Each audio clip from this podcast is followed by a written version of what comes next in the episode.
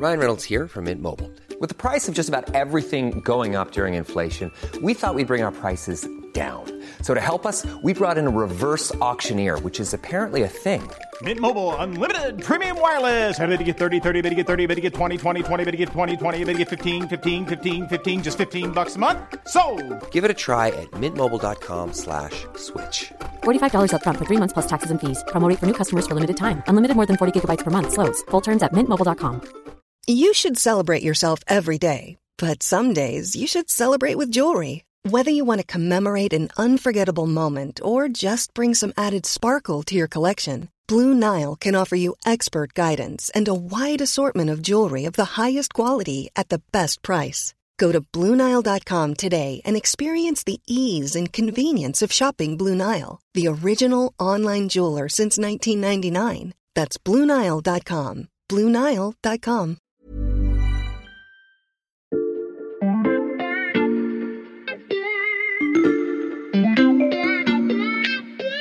Salut, c'est Margot Lanuzel. Nous sommes le lundi 9 mai 2022.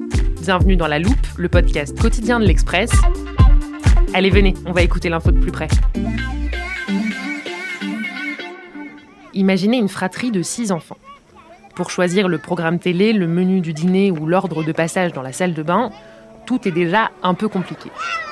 Et puis petit à petit, chacun se marie, fait entrer son compagnon ou sa compagne dans la famille, les couples ont des enfants, rapidement la famille passe de 6 à 10, puis 12, 15, 25, 27. Entre les petits cousins, les belles-sœurs, les demi-frères, les grandes-tantes, ça devient un énorme casse-tête. Il faut pouvoir réunir tout le monde, organiser les repas de fête, gérer les caractères de chacun, les conflits d'héritage, les week-ends dans la maison des grands-parents. Et surtout, le groupe va continuer de s'agrandir. C'est le sens de l'histoire. Alors il faut réorganiser aujourd'hui la famille de demain, parce qu'on ne gère pas 36 personnes, comme quand on n'était que 6. Cette famille, vous l'aurez peut-être compris, c'est l'Europe. Depuis le début de la guerre en Ukraine, l'Union européenne regarde de plus en plus vers l'Est.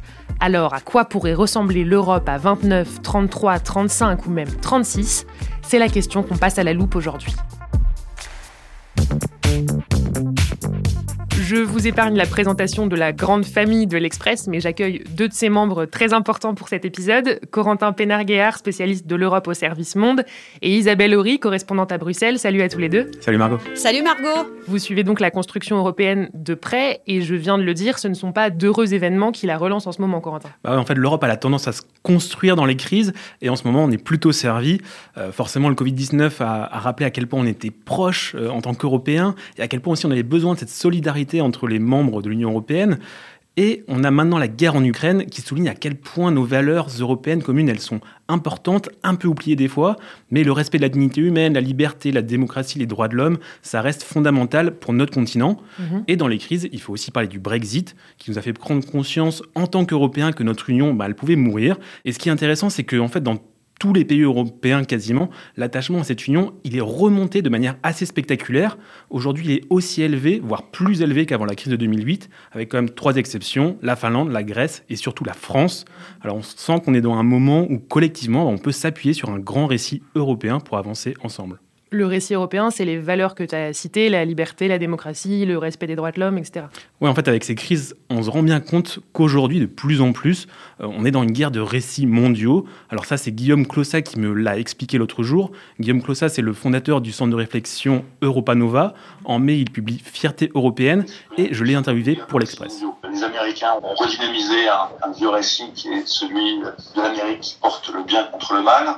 Les Chinois portent celui d'une grande harmonie mondiale au sein de laquelle la Chine aurait retrouvé sa place centrale naturelle d'empire du milieu. Les autocraties russes comme turques vantent la restauration impériale, virile, religieuse. En fait, d'après Guillaume Clossat, en Europe, ce récit, il existe déjà, mais on doit encore se l'approprier collectivement. Il y en a un qui a déjà beaucoup recours à ce récit, c'est le président ukrainien Volodymyr Zelensky.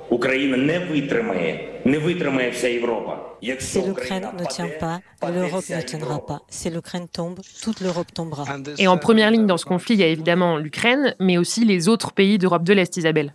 Oui, c'est intéressant en ce moment, vraiment, euh, le conflit en Ukraine, il, il met les nations de l'ex-bloc soviétique sous les projecteurs. Alors évidemment, parce que elles sont en première ligne physiquement hein, euh, dans le conflit. Euh, si on prend juste l'État balte de l'Estonie, ben, elle a presque 300 km de frontière avec la Russie.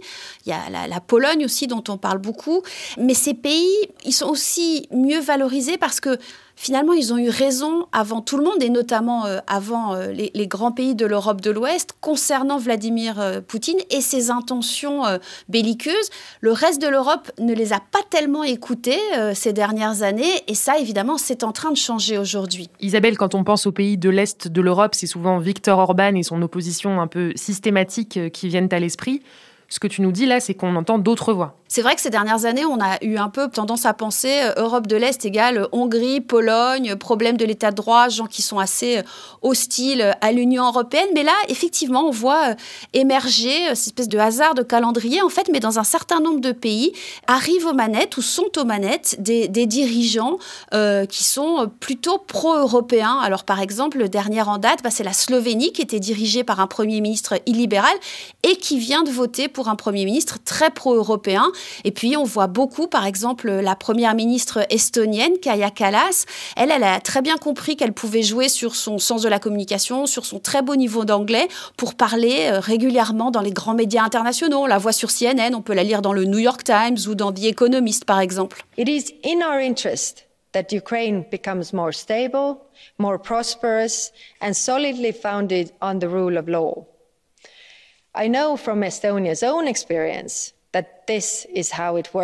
Et est-ce que ça veut dire que le centre de gravité de l'Europe pourrait se déplacer vers l'Est? Alors, pour le moment, c'est pas le cas. Alors, ce qu'on me dit ici à Bruxelles, c'est que ces pays, on les écoute davantage qu'avant. Il hein. faut quand même se rappeler d'où on vient. Ces pays de l'Est, ils étaient un peu traités comme des pays de, de deuxième catégorie pendant très longtemps par, par les pays d'Europe de l'Ouest.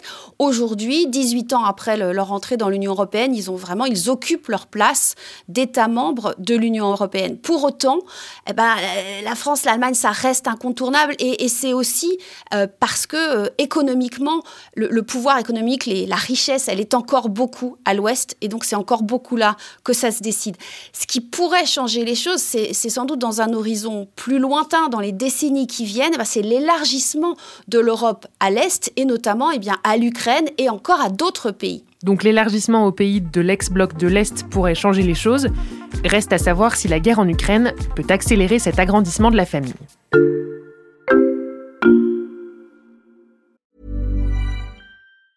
A lot can happen in three years, like a chatbot may be your new best friend. But what won't change? Needing health insurance. United Healthcare Tri Term Medical Plans, underwritten by Golden Rule Insurance Company, offer flexible, budget friendly coverage that lasts nearly three years in some states. Learn more at uh1.com. Alors Margot, je sais pas si tu étais très forte en histoire géo au collège. Euh, si, si, je me souviens avoir fait quelques fiches sur la construction européenne. Eh bien, il va falloir euh, peut-être les actualiser, tes fiches, parce que il euh, y a neuf pays qui ont envie hein, aujourd'hui euh, de rejoindre l'Union européenne. Alors, ce sont les pays des Balkans occidentaux, la Serbie, le Monténégro, l'Albanie, la Macédoine du Nord, la Bosnie-Herzégovine et le Kosovo. Et puis à ces six pays-là, eh bien, il faut ajouter maintenant la Moldavie, la Géorgie et bien sûr l'Ukraine. Neuf pays de plus ça veut dire que l'horizon de cet élargissement, c'est de passer à une Union européenne à 36. Alors, un jour peut-être, hein, mais ça reste un horizon encore un peu lointain, parce que dans ces neuf pays, on a des situations euh, différentes. Les Balkans, ça fait euh, un moment qu'ils attendent, mais l'Ukraine, elle a déposé euh, sa candidature quatre jours seulement après le début de l'offensive russe. La Moldavie, la Géorgie aussi, maintenant, sont candidates. Alors, donc, il y a tout un processus qui est en train de s'enclencher parce qu'il faut leur répondre dans un cas comme ça. Et la Commission européenne, on s'attend à ce qu'elle rende déjà une opinion sur la candidature de l'Ukraine au mois de juin. Le président Zelensky a rendu lundi le questionnaire d'adhésion de son pays à l'Union européenne, une première étape pour que l'Ukraine obtienne officiellement le statut de candidat. Voilà, alors évidemment, l'Ukraine avec la guerre, c'est l'urgence, mais il faut pas oublier les six pays des Balkans qui, eux, attendent dans l'antichambre euh, depuis des années et qui n'ont pas tellement envie de rester sur le bord de la route, qui regardent tout ça avec un peu d'inquiétude. Alors, pour, bien comprendre quand même, il faut que, que je t'explique un peu comment ça marche, le processus pour adhérer à l'Union européenne.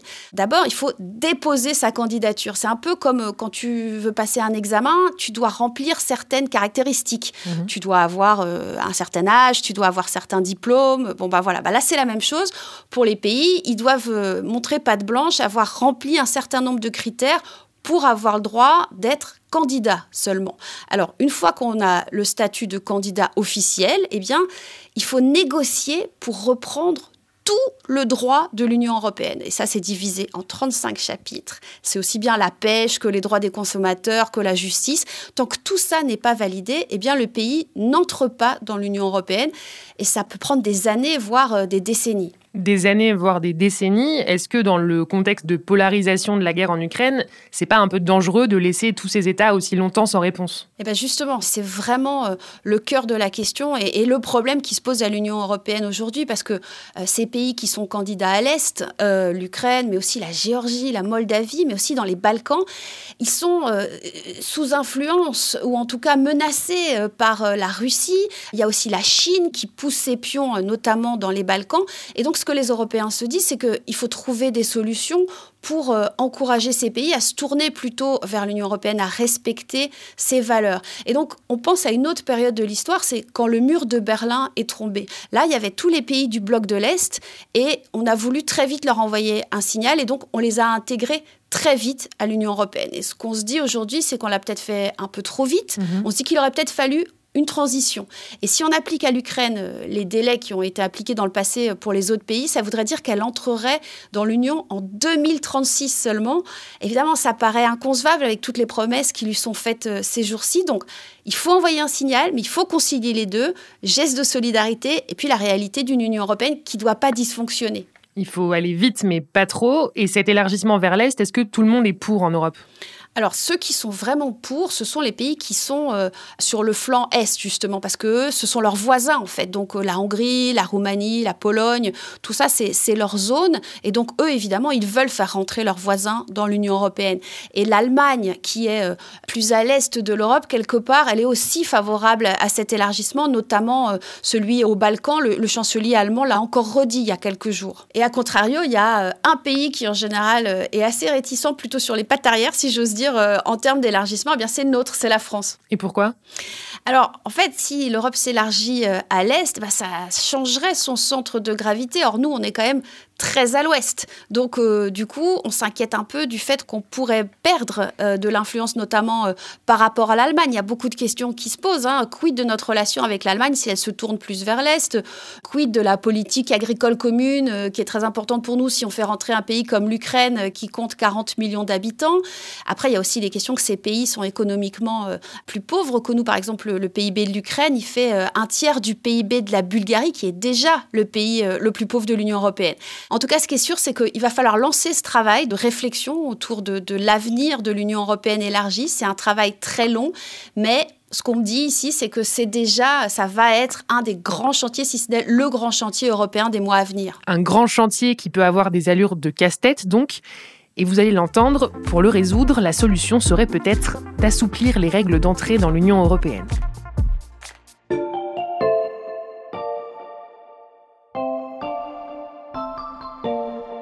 Quand la famille s'agrandit, bien souvent, on déménage ou on change au moins les meubles. J'imagine que c'est pareil quand on passe d'une Union européenne de 27 à 36 États potentiellement, Isabelle. Alors, les faire rentrer tels quels, c'est pas possible. Hein. D'abord, il faut vraiment les mettre à niveau, au niveau du droit européen, et ça, ça prend très longtemps.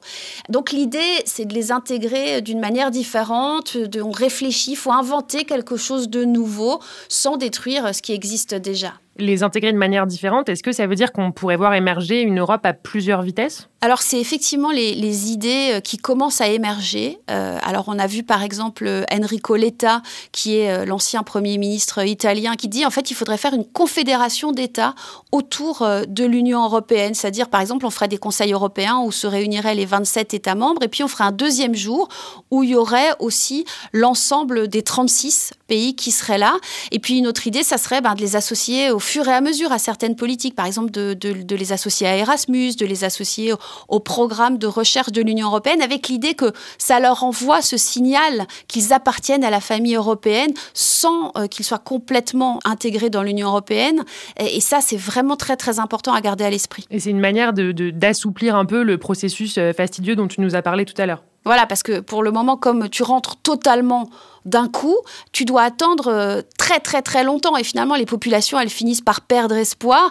Et il y a aussi cette idée que ben, par exemple à chaque fois qu'un pays aurait fini de négocier un chapitre qui le mettrait à niveau sur le plan du droit communautaire, ben, il pourrait intégrer les politiques européennes dans ce sujet. Ok, donc changer la procédure d'entrée, créer une potentielle confédération. Est-ce qu'il y a d'autres pistes pour construire l'Europe de 2050, Corentin? Alors d'après Guillaume Clossa, l'enjeu il est aussi sur la bataille des idées, avec cet impératif de créer un récit mais aussi une stratégie à très long terme, comme veulent le faire les Chinois ou les Américains. Cette capacité à se projeter ensemble dans l'avenir. Et donc, euh, d'être en mesure de définir, euh, comme les Chinois, comme les Américains, finalement, la société, le monde que nous voulons à l'horizon 2050. Et pour ça, il y a besoin d'outils de, de projection, de planification qui soit partagée. Alors en fait, l'Europe, effectivement, elle n'est pas construite comme ça aujourd'hui, hein, comme un État solitaire qui pourrait planifier son futur d'une manière très précise, mais aussi très large. Alors l'Union européenne, elle s'empare quand même hein, de certains domaines. Euh, je pense surtout à l'écologie, où pour le coup, on a une vision et des objectifs communs très clairs pour 2050. La lutte contre le changement climatique, en fait, elle devient un vrai marqueur du projet européen. Exactement. Le, climat, c'est vraiment le bon exemple où, comme on vise la neutralité carbone en 2050, l'Union européenne est en train de déployer mais un nombre de législations incroyables pour parvenir à cet objectif concret. Alors c'est vrai pour l'écologie, mais on sent que c'est aussi en train de se mettre en place pour d'autres secteurs comme la défense, comme euh, les, semi-conducteurs, le numérique. On essaye de penser plus loin, mais voilà, l'Europe aujourd'hui, c'est pas encore un ensemble qui se pense de façon unifiée. L'Union européenne, elle est quand même toujours un peu les mains euh, dans le cambouis sur des grands sujets, mais des grands sujets qui restent souvent un peu techniques. En préparant cet épisode, vous m'avez aussi parlé tous les deux de la conférence sur l'avenir de l'Europe. Euh, c'est une consultation qui a été lancée pour faire participer les citoyens européens au débat sur le futur de l'Union. Oui, en fait, c'est une initiative assez inédite, hein, parce que pendant un an, bah, les institutions, elles ont demandé aux citoyens européens directement de se réunir et de donner ensemble leur vision de l'avenir de l'Europe. Alors il en ressort des très gros dossiers hein, dans chaque pays avec pas mal de projets et surtout l'envie d'impliquer davantage les citoyens dans le quotidien de l'Union européenne. Alors le Parlement européen, s'est déjà saisi de cette consultation pour demander une révision des traités européens. Ça se combine en plus avec le fait que en ce moment, euh, c'est la France qui a la présidence euh, du Conseil de l'Union européenne et la France aime bien euh, justement porter des, projets de long terme, avoir une vision pour l'Europe. Il y a une autre date hein, qui, qui, est importante, un autre rendez-vous qui va être important, c'est en juin où il y aura un sommet sur les Balkans occidentaux où justement ça sera aussi l'occasion pour les Européens de leur dire un petit peu comment ils imaginent les associer à la famille européenne. Autant de petites étapes pour construire peut-être la, famille élargie de l'Union européenne dans 10, 15 ou 20 ans. Merci beaucoup à tous les deux. Merci Margot. Merci, à bientôt. Isabelle Horry, correspondante à Bruxelles, et Corentin Pénarguéard du service Monde. Tous vos articles sur l'Europe sont à lire sur l'express.fr et les trois premiers mois d'abonnement ne coûtent que 99 centimes en ce moment. Profitez-en. Pour faire partie de la grande famille de la loupe cette fois, vous connaissez la méthode. Il suffit de vous abonner sur votre plateforme d'écoute, Spotify, Apple Podcast ou Podcast Addict par exemple. Vous pouvez aussi nous laisser des commentaires et nous mettre des étoiles. Et pour vous tenir informé sur tous nos podcasts, La Loupe lance bientôt sa newsletter. Vous pouvez déjà vous inscrire grâce au lien dans la description du podcast. Cet épisode a été fabriqué avec Charlotte Barris, Jules Cro et Fanny Marlier. On se retrouve demain pour passer un nouveau sujet à la loupe.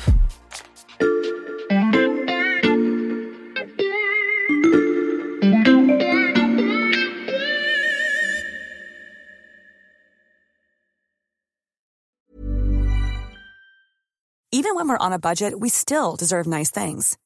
Quince is a place to scoop up stunning high-end goods for 50 to 80% less than similar brands. They have buttery soft cashmere sweaters starting at $50, luxurious Italian leather bags, and so much more. Plus, Quince only works with factories that use safe, ethical, and responsible manufacturing. Get the high-end goods you'll love without the high price tag with Quince. Go to quince.com/style for free shipping and 365-day returns.